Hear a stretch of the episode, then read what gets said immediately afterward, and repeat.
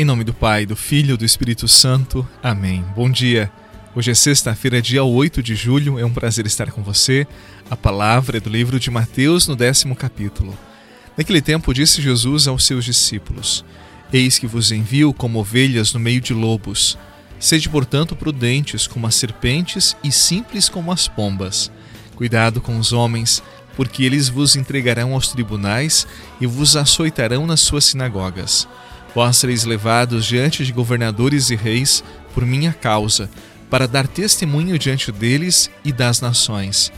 Quando vos entregarem, não fiqueis preocupados como falar ou o que dizer, então, naquele momento, vos será indicado o que deveis dizer.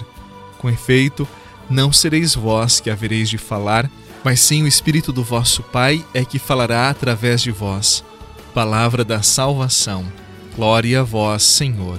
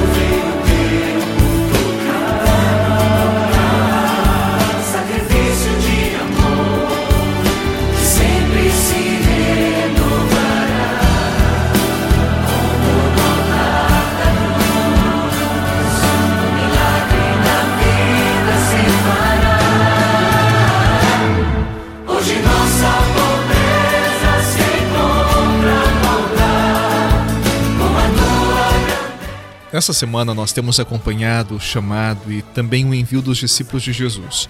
Ele chama, ele forma, ele dá conselhos, ele os adverte e também os envia em missão, como nós acabamos de ouvir no Evangelho. E ao enviar, Jesus diz: Eu vos envio como ovelhas no meio de lobos. Interessante esta palavra de Jesus. No caminho haverá lobos que tentarão devorar os seus enviados.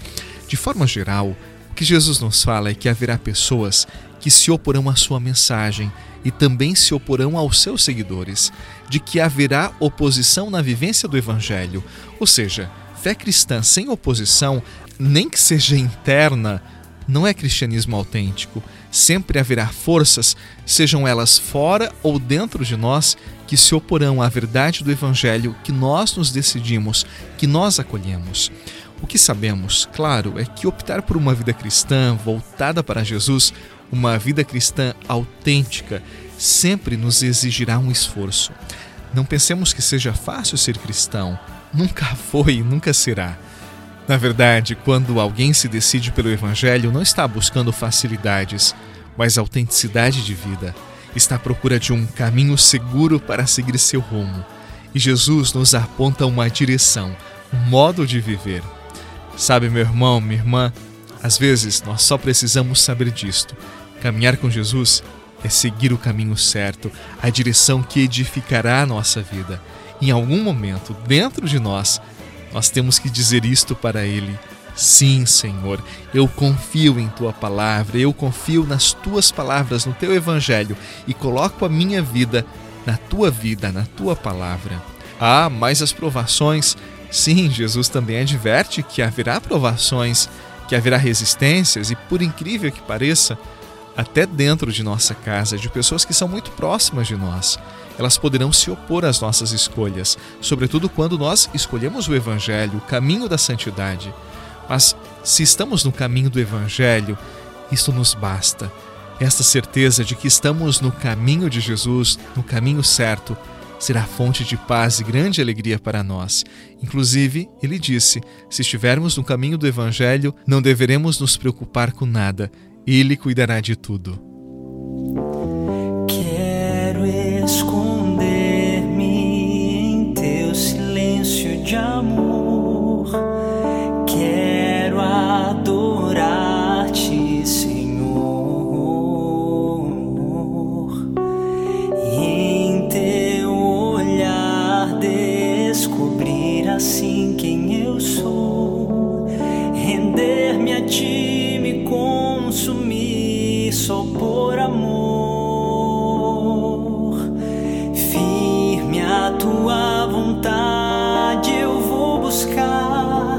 mesmo sem nada pra te dar. Perder-me em ti, meu Deus, eu quero sempre mais.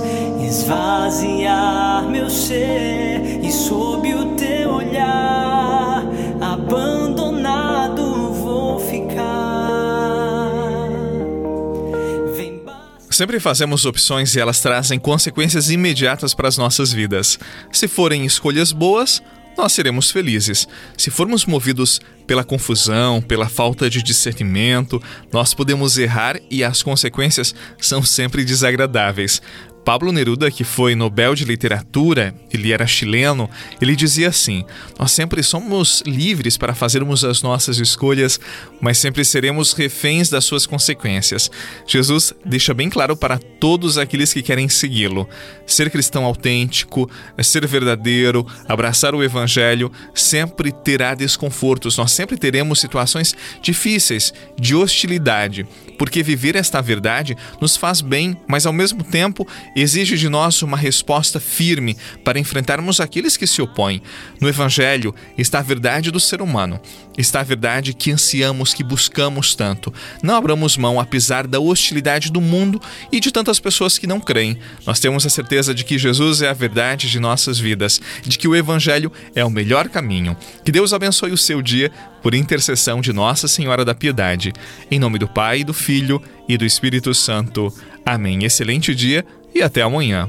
Fui por teu amor, pra sempre serei teu.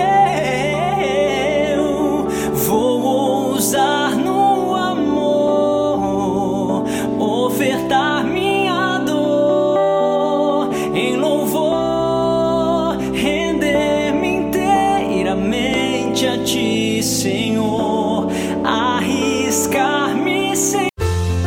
Você rezou com o Padre Eduardo Rocha, pároco da Catedral de Tubarão. Você pode acompanhar todos os dias pelo Spotify, Deezer, Castbox, Google Podcasts e YouTube. Basta procurar Oração da Manhã com o Padre Eduardo Rocha. E se preferir para receber pelo WhatsApp e Telegram, envie a palavra oração para 48 996 44 1433.